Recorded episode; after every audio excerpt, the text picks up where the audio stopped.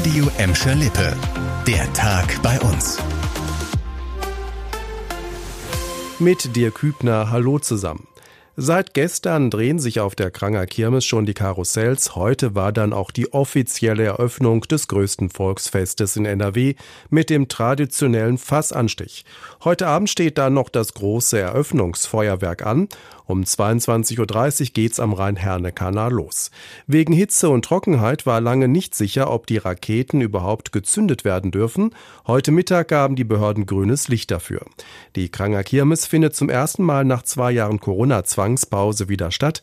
Bis kommende Woche Sonntag sollen bis zu vier Millionen Besucher kommen.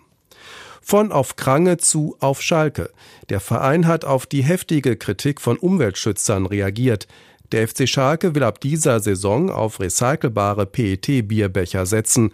Das hat uns eine Vereinssprecherin auf Anfrage mitgeteilt. Dabei handelt es sich um Einwegbecher, die zu neuen Einwegbechern recycelt werden können. Leon Pollock mit weiteren Hintergründen. Gestern noch hatte der Verein Kritik von der deutschen Umwelthilfe einstecken müssen. Die gemeinnützige Klimaschutzorganisation hatte alle Bundesligisten gefragt, ob in den Stadien Mehrwegplastikbecher benutzt werden. Das Ergebnis, überall gebe es diese Mehrwegbecher, nur in der Felddienstarena nicht. Die deutsche Umwelthilfe rechnet damit, dass diese Saison mehr als eine Million benutzte Einwegplastikbecher anfallen.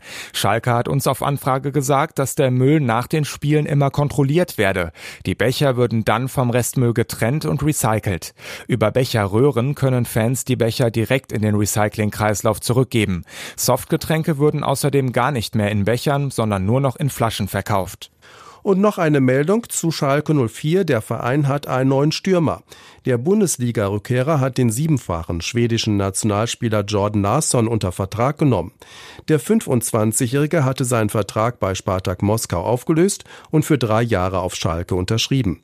Der Schwede soll Schalke bei der Mission Klassenerhalt durch möglichst viele Tore unterstützen. Larsson.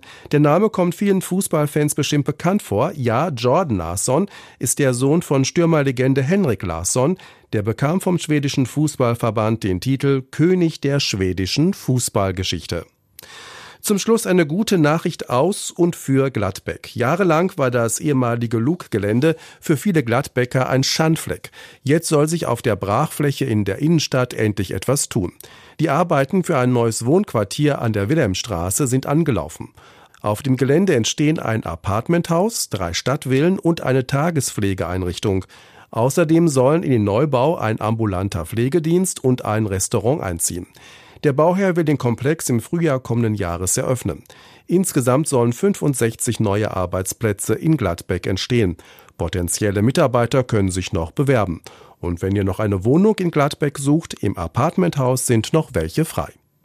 Das war der Tag bei uns im Radio und als Podcast. Aktuelle Nachrichten aus Gladbeck, Bottrop und Gelsenkirchen findet ihr jederzeit auf radio und in unserer App.